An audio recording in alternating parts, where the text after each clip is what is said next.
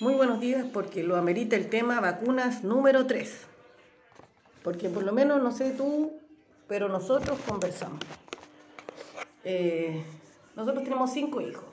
Dos años, seis, nueve, quince, dieciséis. Mamá, no me lo vas a creer. ¿Qué?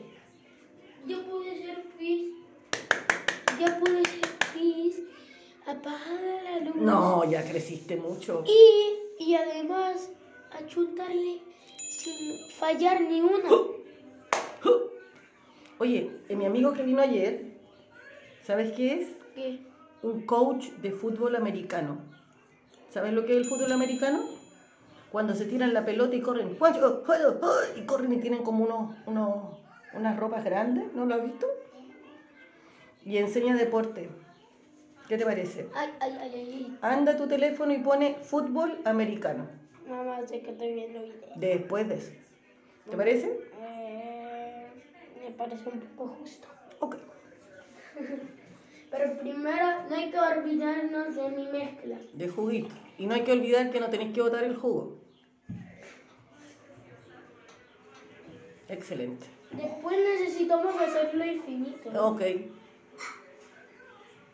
Como lo hicimos de la otra vez, ¿no? Y después lo botaste. Ah, no, la primera vez no. La segunda fue. Bueno, un, un saludo a mi amigo William Thomas y a Miriam, que fueron nuestras visitas de ayer. No saqué ni una foto, fíjate. ¿Te das cuenta que yo no saqué ni una foto? Eso se llama cambio en la vida. Dije, ah, va a quedar para nosotros nomás. Pasamos la tarde, almorzamos, comimos completo, unas tartaletas, nos reímos. William Thomas es el coach, mi amigo que escribía desde Estados Unidos y anda en Chile. Y me vino a ver de Valparaíso hasta acá, ese amor, loco. Nos conocemos desde que William tenía 8 años y yo tenía 11. Yo le enseñaba español. Quien se tuvo a cumplir 40, yo tengo 45. Todos esos años hemos sido amigos. Ahora el William Thomas mide como 2 metros, es como un ropero tres cuerpos y es coach de fútbol americano. Y bueno, lo pilló la pandemia, el estallido y se quedó. Es profe de deportes diversos y sobre todo coach. Y él ayuda a estudiantes a ganarse becas deportivas e irse a distintas universidades y ese trabajo también lo está haciendo en Chile. Identifica talentos deportivos, los coachea, ¿cierto? los entrena y busca becas en la universidad. No sé si lo está haciendo en en Estados Unidos, lo hace, pero me dio la impresión por lo que me contó que lo está haciendo en Chile. Y se llevó excelente con León. Y al ver a todos los hijos, sé que estamos hablando de vacunas, pero déjame chochar, dijo, el que va a llegar más lejos y con el que va a tener menos problemas es con León, calla. Y yo me acuerdo que cuando él era chico, eran dos hermanos, tres, pero dos los que yo conocí, el Gunther y el William. William era mal portado ese huevón, puta que se portaba mal. Mal así, pero... Entonces yo creo que el William cuando vio al león se vio a sí mismo, pues, porque así de mal se portaba. Puta, no le hacía caso a nadie ese niñito. Y ahora es un coach y trabaja o trabajaba en Estados Unidos colegios donde mayoritariamente había latinos. Y a través de la disciplina deportiva sacaba a los cabros, de estratos sociales bajos. Entonces, si él me dice eso, León, yo quedé con un pecho inflado. Este cabro va a ser... O sea, si este siguiera trabajando en Chile, si se queda en Chile, que parece que son sus proyecciones, que sea el coach de León y le saca partido. Porque fue también su experiencia, él entró por beca deportiva, tuvo su propio coach. Así entró a la universidad y todo eso. Así que un saludo a William, a la Miriam, su pareja, que también es asistente social. Hablamos poquitito, una cosa poca. y está. Yo creo que el Cristian y el William estaban mareados. Pero después habló William y Cristian. Yo, mientras lavaba la losa, lograron hablar un rato. Ah, volvamos a las vacunas. No, otro punto de la noticia. Escalera Dimalow o escalera Elías. Un par de veces cuando yo hacía en vivo o les mostraba el paraíso, bajé por esa escalera. Es donde está el ascensor Reina Victoria. Centro neurálgico del carrete de tomatero de Valparaíso. Y obvio, este fin de semana se desarrolló el Carnaval de los Mil Tambores. El consumo de toda clase de cosas aumenta, quedando esas zonas totalmente convertidas en basural. Ese es un punto, ¿cierto? El aseo, los natos. Pero hay otro punto que tiene que ver con la seguridad. Y mataron, asesinaron a una persona en esa escalera. O sea, yo estoy a tres cuadras y yo bajaba por ahí. ¿Cachai? Y de repente uno no quiere bajar en ascensor. Mi hijo iba al colegio caminando. Este asesinato sucedió a las 7, 7 de la mañana. 7 de la mañana. O sea, si los niños estuvieran asistiendo regularmente al colegio, a esa hora hubiesen bajado a la escuela y se encuentran con un muerto. Y le tiene que haber pasado gente que vive ahí. Cuidado. Las personas usan la escalera. ¿Quieres más? Pero ya te tomaste una, no se puede tomar uno o dos leches. Entonces, eh, el contexto actual, bueno, Valparaíso, la tercera ciudad de Chile, después de Santiago y Puente Alto, con más homicidios, previo a los mil tambores. Venimos de un encierro prolongado y se levanta, ¿cierto?, el estado de excepción. Y al día siguiente de levantar el estado de excepción, se hace el carnaval de los mil tambores. Esa cuestión estaba amarrada. Yo no sé quién es capaz de gestionar un permiso de esa envergadura, de ese nivel de intervención en la ciudad en 24 48 horas. Eso ya estaba. Entonces yo creo que es de una irresponsabilidad desde todo punto de vista, porque la organización no se hace responsable de los efectos colaterales. La organización genera una fiesta, ¿cierto? La gente baila, pero ¿cómo se comporta el que, el que va a la fiesta? Yo no estoy diciendo que las cofradías que bailan, que los grupos que bailan hagan desmanes, o sea, son, son grupos que se preparan todo el año. Yo con las personas que bailan no tengo ningún problema, encuentro que hacen un, un aporte maravilloso, pero se enmarca en un carnaval muy mal pensado, en una ciudad que no tiene control, que además vienen de otras ciudades como a, vivir la vida loca. Y pasan cosas como esta, pues tenía un asesinato. Y esa zona no es el primer asesinato, o sea, en julio, si no me equivoco, hubo otro. No en la escalera, sino que en la zona alta donde está el ascensor. Uno de mis compañeros, para el 18, fue a esa zona y a su amigo que venía de Santiago le hicieron un tajo en la cabeza durante el día. Entonces Valparaíso previo a ya tiene conductas de bastante agresividad y con esta, con esta inyección ¿no? de, descontrol, bueno, vuelve a pasar. La gente que vive ahí cerca, o sea, te encuentras condones, botellas, eh, confort, caca, pichí, de todo. Y se toman las calles, o sea, se toman, se toman hasta las molestias, pero eh, yo si fuera alcalde, yo si fuera eh, intendente, no, gobernador, no sería tan ligero con los permisos. Hay otras ciudades que son muy ordenadas. No sé, está el carnaval de Punta Arenas, yo no he escuchado que hay que las cagas que quedan acá. El carnaval de Arica, las festividades religiosas, la tirana. Mira, con la Pampilla no sé. Ahí me no podría decir. Pero Valparaíso tiene un perfil de perder el control. Los carretes son así. Son, son chucha hasta las 6 de la mañana. Entonces, yo creo que, y tampoco se van a comparar con el carnaval de Río, porque una vez hicieron eso. ¿Y cómo en Río de Janeiro? No me voy. Carnaval de los mil tambores fueron en principio, después vinieron los carnavales culturales que tenían, tenían calidad, o sea, tenían cinco, seis em, escenarios en distintos puntos de la ciudad con los jaivas, con Inti o sea, era otra cosa. Tomatera. Entonces yo creo que hay un, un pésimo concepto en Valparaíso lo que es cultura. O sea, cualquier hueá es cultura. Junta a cinco hueones, le pasáis un tarro spray, cultura. Todo Valparaíso rayado. Hay grafitis que son bonitos, hay murales que son bonitos. Valparaíso eh, es un, un, nivel de deterioro que tú no te imaginas. Entonces tú puedes decir la expresión juvenil, que, bueno, entonces canaliza la expresión juvenil organiza talleres decentes, ¿no? Forma cuadrillas como fue la Brigada Ramona Parra para que hagan intervenciones que queden en la historia. Si esta hueá es un gastadero de pintura de parte de los vecinos que no te puedo imaginar. Yo no digo que no haya tener, no, no, no tiene que haber expresión artística, expresión musical, pero, pero ordenémonos. Ordenémonos. O sea, somos, somos patrimonio, ciudad patrimonial por la UNESCO. Yo ya viniera la UNESCO, nos manda la mierda. Los ascensores no funcionan, las calles llenas de meado, todo rayado. Entonces dime cuál es el patrimonio. ¿Cuál? Entonces tú puedes decir los cerros, los cerros están totalmente deteriorados. No hay una política de restauración de las casas y tú no puedes decir que es pintoresco, entonces las casas se están cayendo. Pues, si hemos tenido eh, casas que se vinieron abajo, que murió gente al lado del ascensor Espíritu Santo. Entonces, eso es patrimonio, casas viejas y que se están por caer y la gente vive adentro. Qué pintoresco. Pobreza. Pobreza, eso es.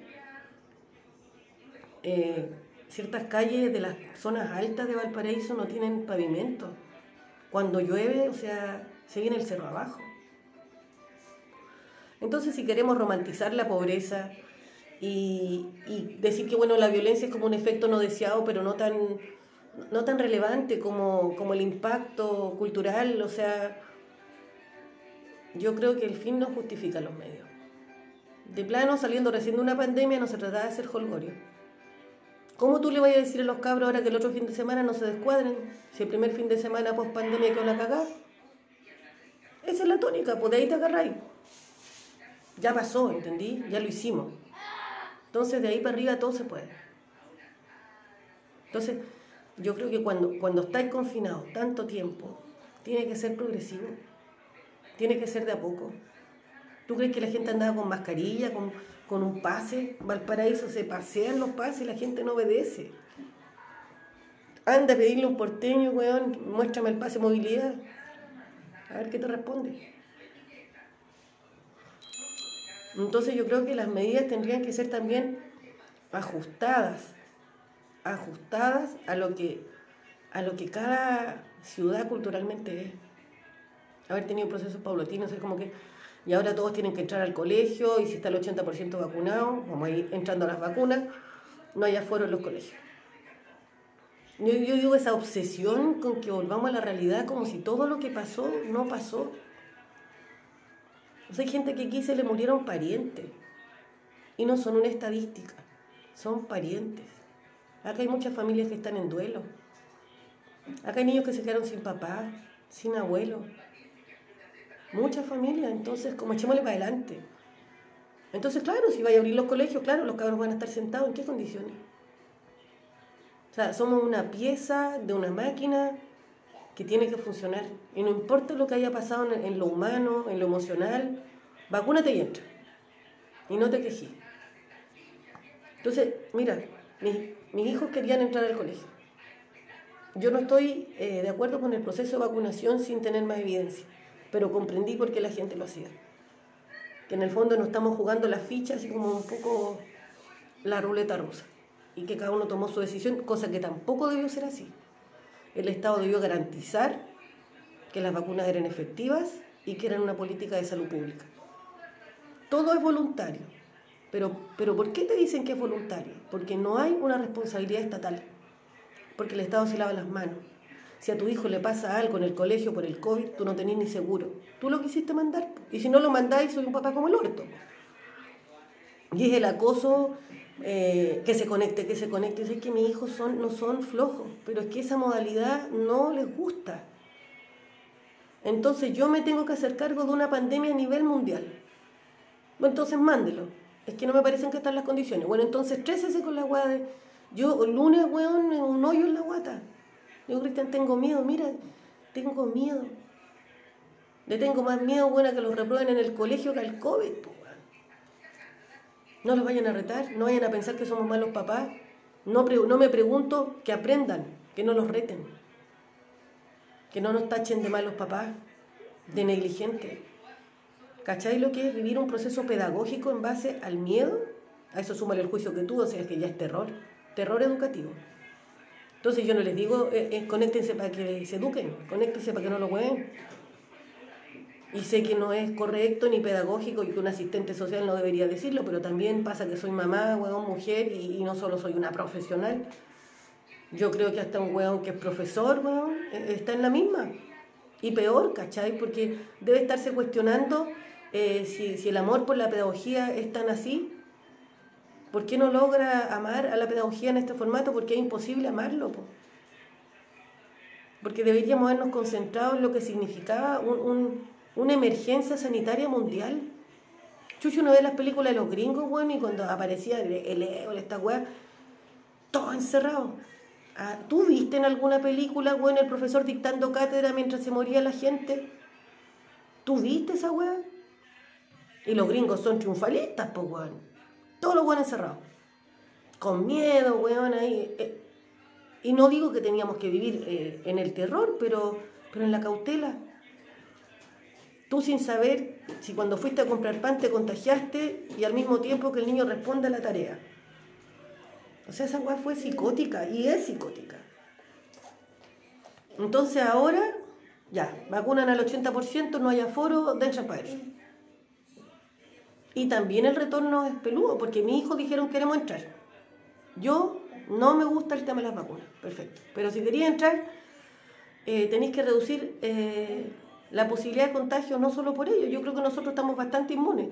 Yo me expuse a todo, con el tiempo de la Rosita, la Scarlett, eh, cuando, cuando la pandemia estaba en ascenso, yo me expuse a todo, o sea, gente en situación calle, de todo.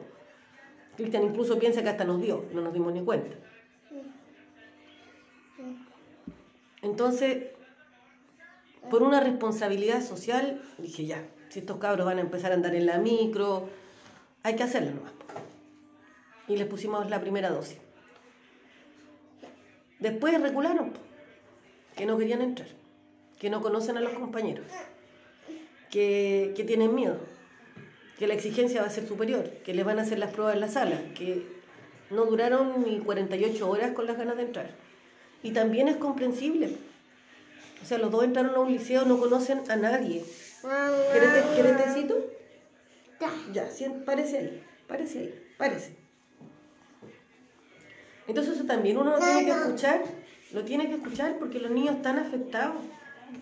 Llevan dos años de encierro, los míos desde el estallido del mal. ¿Por qué? Porque mis hijos iban en la zona donde ustedes vieron toda esa fiesta, donde está el asesinato, ¿cachai? Esa era la zona roja, donde se, era la Plaza Resistencia. Ahí se agarraban todos los días con los pacos, todos los días. Todo era gaseado. El olor a lacrimógena dentro del colegio, impresionante. Le bajaron el perfil todo el rato. Llegaron cabros una vez vomitando. ¿Sabes lo que les dijeron? Que no le pusieran color, que no era para tanto. Porque son estructurados, viste, que eh, la educación. Y hay que cumplir. Y ser la mejor escuela municipal. Aunque los cabros estuvieran vomitando. O sea, los cabros le estaban dando color. Un poco así es la cabeza del ministro, ¿no? La familia le estamos dando color, los cabros chicos le están dando color, los profesores le están dando color. Eh, ha sido, yo te diría, el, el peor manejo que he visto ante una situación de crisis. El peor. Yo no sé si cuando hay un terremoto los mandan al otro día al colegio o, que los pongan de, zona remo- eh, de manera remota. O sea, ¿sabéis qué? Concentrémonos en la, en la catástrofe. O sea, esto tiene características de catástrofe. Y quisieron mantener todas las cosas como si nada pasara, y con los más chicos. Porque a lo mejor, o sea, piensen en los adultos que tienen teletrabajo, cuánto tiempo les costó adaptarse. Para algunos, piola. Piola hubiese sido si no hubiese tenido la exigencia del teletrabajo, más los niños conectándose a internet. Porque eso es desquiciado. Desquiciado. O sea, yo no creo que una- un profe haya podido hacer sus clases en paz, teniendo sus dos hijos también conectados, para que ellos hicieran las tareas. Yo creo que fue el festival del Tate Quieto, nadie lo va a confesar, ¿no? Pero el festival del Tate Quieto para los cabros chicos. Pero conéctate, pero conéctate, pero hace la tarea. Puta, yo estoy desesperada. Ah, porque la Mati no ha hecho un, un trabajo de arte. Que le encanta el arte y a mí también. Pero te das cuenta que la motivación no es la misma. Puta, le compré todos los materiales, ahí está. No está. Entonces, ¿la Mati no le gusta el arte? No, pues si le encanta el arte y a mí también. No está la teta, no está. No está. Ahí está. No está la teta, no está. Ya, pero deja de sacarme las pechugas. No está la teta, no está. No está. Ahí está. Jugamos a tapar, a esconder la pechuga. Mira, tráete eso. Tráete eso. Entonces, ¿por qué este preámbulo tan, tan amplio? Estoy resfriada todo esto. Em, Porque nuevamente, así como en el caso de es opcional que vayan al colegio pero te sentís como el orto porque no lo mandáis y cuando no hacen las tareas te sentís como el orto, o sea, todo el año te has sentido mal. Eh, nos pasa lo mismo con las vacunas. Esto de voluntario pero de cierta manera obligatorio te pone toda la responsabilidad a ti toda la responsabilidad a ti en un tema que no manejáis. No somos expertos en vacunas. ¿Cachai? Y hasta aquí nadie te ha podido decir que, está. que te garantiza. Eh, te dicen que con esto no te vaya a morir. Y que hasta ahora, con el estudio que hay, eh, es mejor. Eh, tener la inoculación que no tenerla. Porque está comprobado que muere menos cantidad de personas. Mm, el auto. Pero entiendo yo, no sé si estoy mal, después me dicen, que la población que se enferma mayoritariamente son los adultos, más que los niños. Los niños son vectores. Y como la bioética no permite experimentación, por ejemplo, en madres embarazadas, en feto, en niños pequeños, porque va en contra de la ética, ¿no? Se hacen estudios experimentales muy chiquititos, que no logran tener representatividad. Siempre este el hijo para que lo vacunen para experimentar, yo creo que poco. No sé qué niños se habrán prestado. Y qué triste por ellos también. Entonces, la evidencia con respecto a los niños todavía es poca con esta gran vacunación masiva, claro, ahora sí va a existir evidencia. Y probablemente, tal vez muy probablemente sea buena. Pero yo no quisiera ser parte de una gran experiencia científica. Por eso nos hemos confinado, ¿no? Por eso estamos encerrados. Para que, para que la ciencia avance y haga sus estudios entonces yo les digo, no soy negacionista, no soy antivacuna, mis hijos tienen todas sus vacunas y de hecho dos la tienen, esperando su segunda dosis. Pero no es un tema que esté terminado, ¿entendí? Yo firmé el consentimiento para los dos más chicos. Sucedió esto en Concepción o Puerto Montt con un chico de 7, 8 años. Entonces yo lo tomo como una alerta. No es que le pueda pasar a todo el mundo, sé que le pusieron dos vacunas, pero eso no debió pasar. No debió pasar y en Valparaíso van a vacunar simultáneamente el virus papiloma con, eh, con la del COVID. ¿Cachai? A lo mejor después de lo que pasó allá no lo van a hacer, pero lo iban a hacer.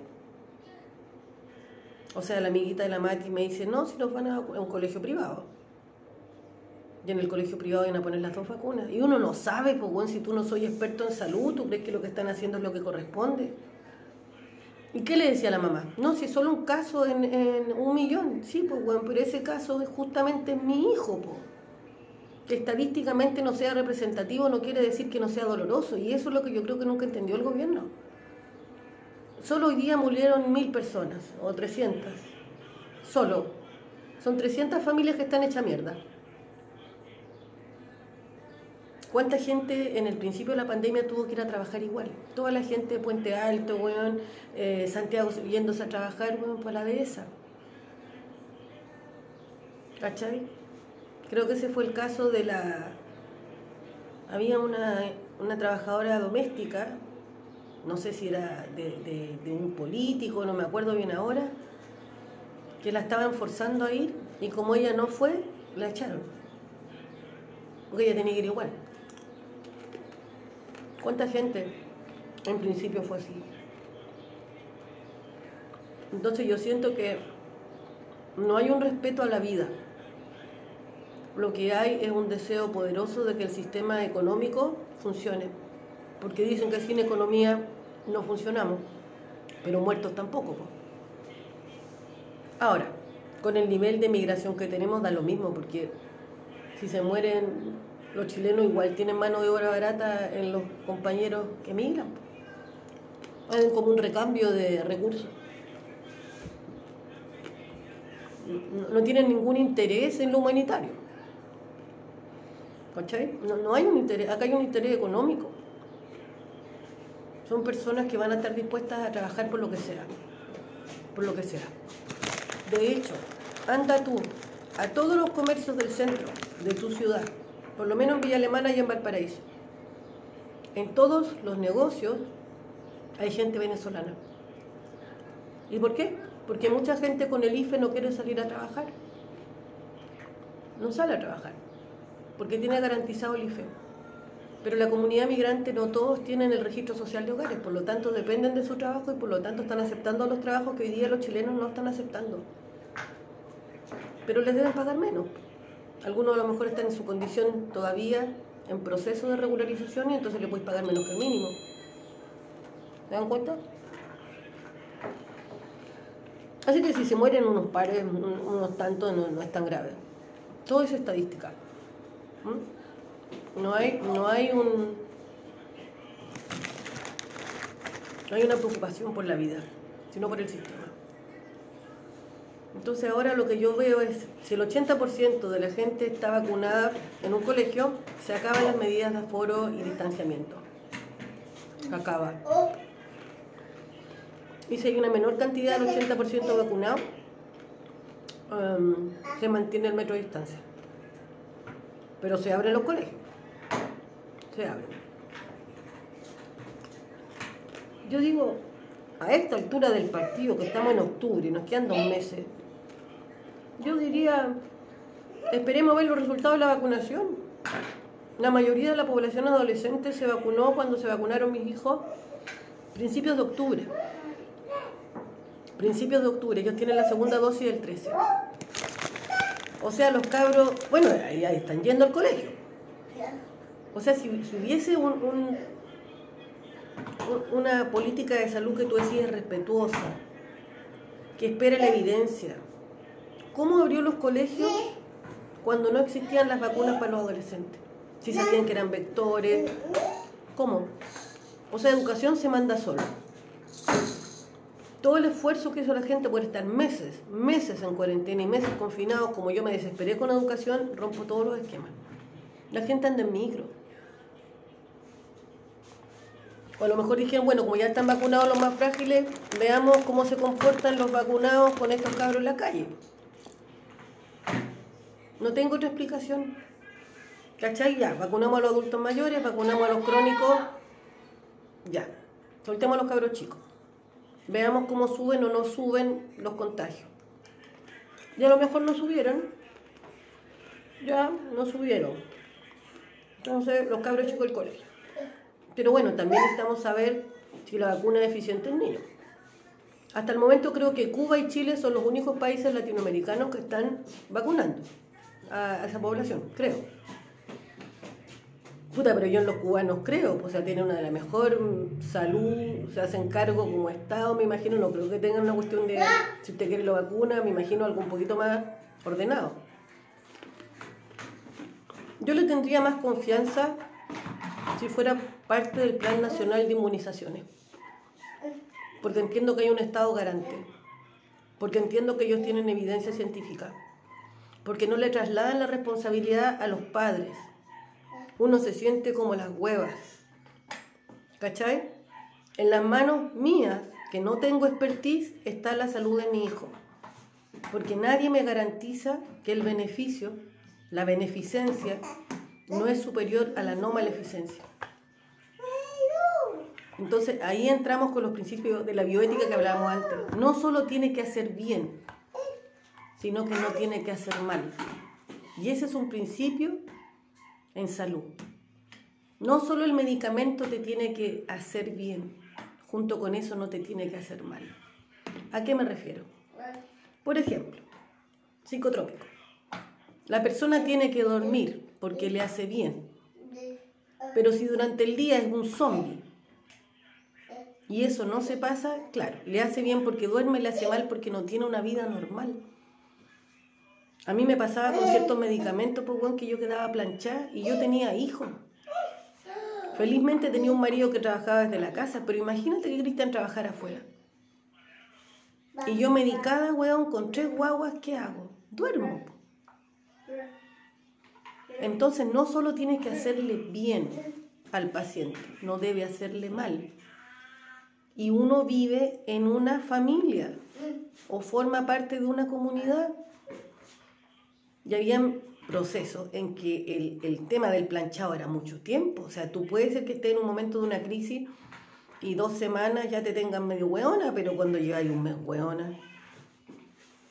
Entonces, claro, no estaba ahí nerviosa, no estaba ahí agitada, no estaba ahí impulsiva, pero no estaba ahí. ¿Cachai? Entonces, todo proceso, todo proceso de salud te tiene que hacer bien, pero no tiene que hacerte mal. Y eso, es, y eso es algo que cuesta mucho equilibrarlo. Y aparte, cuando solo te atiende un médico, no hay otro especialista, qué sé yo, psicólogo, terapeuta ocupacional, asistente social, tú solo ves la dimensión biomédica. Entonces ahora como están todos vacunados, vayan al colegio. Momento. ¿Cuántas familias están en duelo? ¿Cuántas familias están sin pega? ¿Mm? ¿Cuántas familias tienen crisis de la salud mental? La familia está en condiciones, y cuando digo condiciones son todos los elementos que le mencioné, para que su hijo tenga una inserción satisfactoria. Porque, porque tiene que haber una disposición, porque tiene que haber plata para la micro, porque tiene que haber un ánimo. Hay un diagnóstico. O somos como ovejas y todos para allá, todos para acá. Y eso es lo que a mí me molesta. ¿Cachai? No basta que mi hijo llene un asiento de la sala para decir que la weá funciona. A mis hijos le han pasado cosas. Tienen miedo, están desanimados, eh, no conocen sus colegios. ¿Cachai? Entonces yo siento que le estoy cumpliendo al ministerio, weón. Le estoy cumpliendo los números al colegio, pero yo no estoy cumpliendo con mis hijos. Han tenido cambio de casa, weón, cambio de liceo, millones de cambios propios de la adolescencia. Ya, vacúnate y ándate. No te digo los vacuné porque querían ir al colegio. El otro día ya no querían ir, bueno, yo ya los había vacunado. Que si los buenos me dicen que no van a ir al colegio, no los vacuno.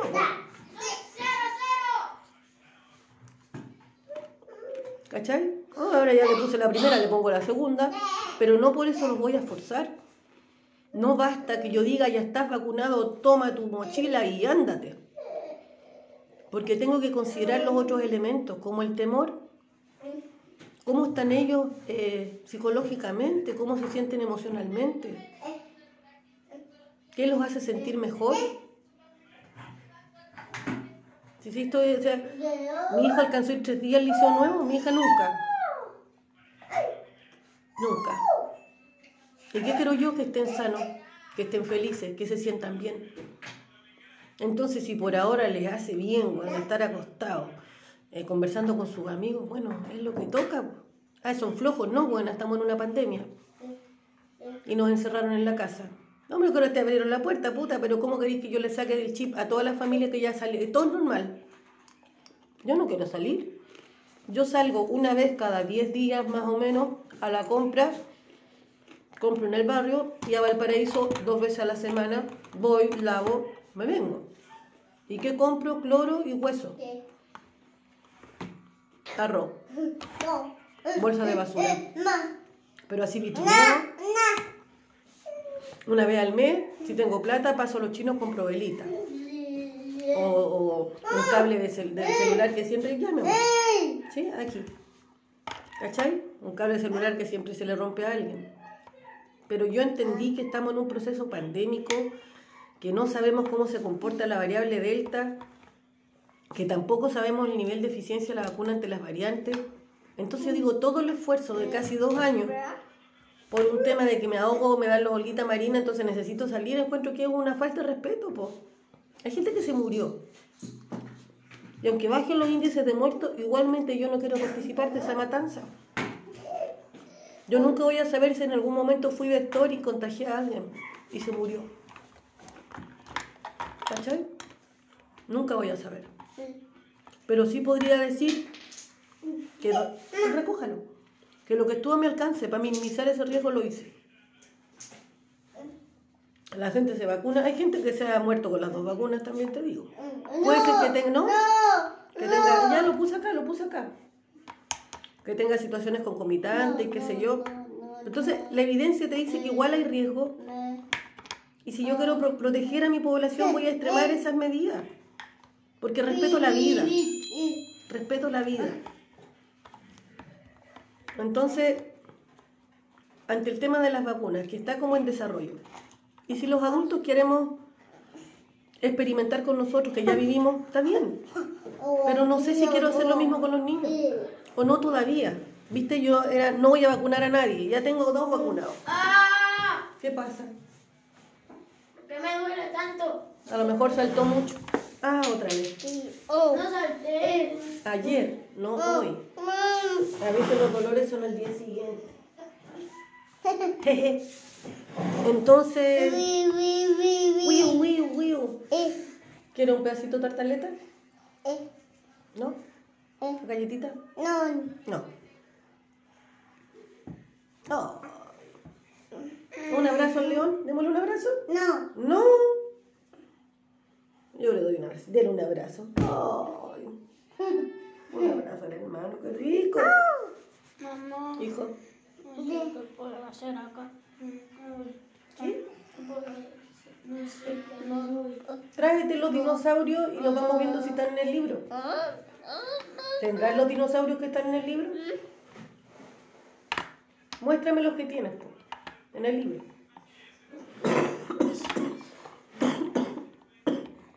¿Ah? No, eso no.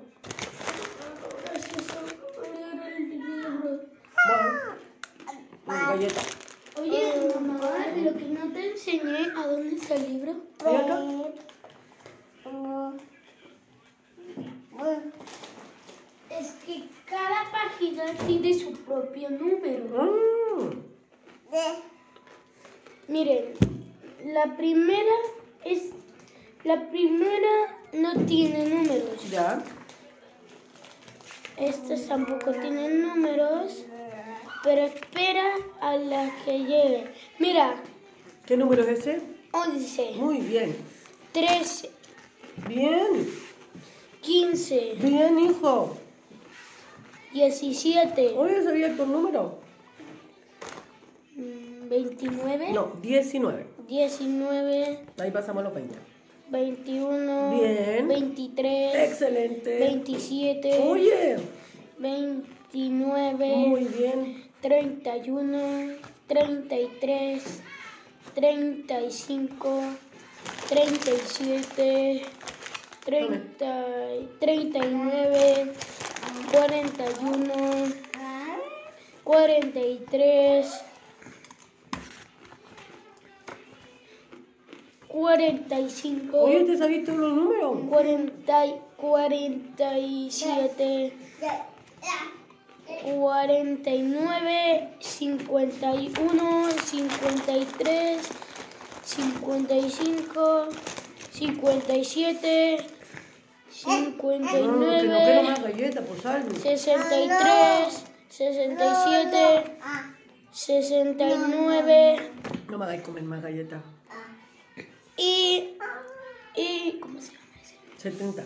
71, 73, 75, 79, se- 88, 81, 83, es decir, 85, 87, 80, y- 80, 91, 93, 95, 90 y, mm, 90 y, noven- 97, 99 y 101. 100, 101 y 103, 100, 107, 109, 111, 100, 113, 115, es decir, 100, 117, 119.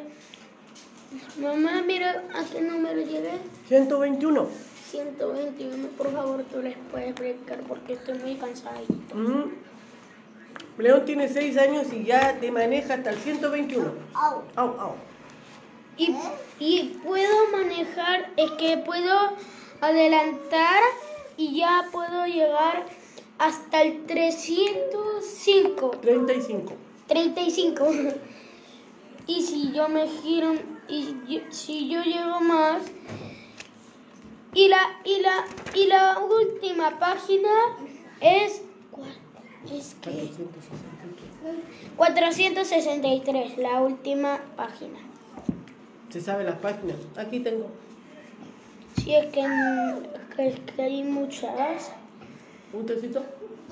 Este, es, este, este se nombró el libro más grande del mundo. Más grande. Con esa reflexión matemática, León aprendió estas cosas solo, ¿eh? No lo aprendió en el colegio. Al igual que su conocimiento de dinosaurio. Bueno, solo vi videos y lo logré. Es que algunos videos me. Unos videos de maltrato me recuerdan a otras cosas, pero de felices. Ujú. Ahorita O sea, me estoy comiendo un pedazo completito ayer. Espérate, voy a terminar. Em, no sé por qué quería ir al baño. Vaya. Los aprendizajes pueden ser de otra manera. Esta obsesión ministerial de a dos meses de terminar de, de normalizarlo todo, encuentro que es una aberración. Raya para la suma, los más grandes se vacunaron, los más chicos no se van a vacunar. Nosotros Yo soy tampoco. chiquito. ¿eh? Nosotros tampoco hasta que tengamos mayor evidencia. ¿Y por qué vacunamos a los más grandes? Porque ellos querían ir al colegio y ahora no. Por un tema de responsabilidad social. Iban a movilizarse todos los días. Así que bueno, la reflexión está abierta. Oye mamá, imagínate una batalla de páginas. Imagínate una batalla de páginas de libros. Increíble. Chao, chao.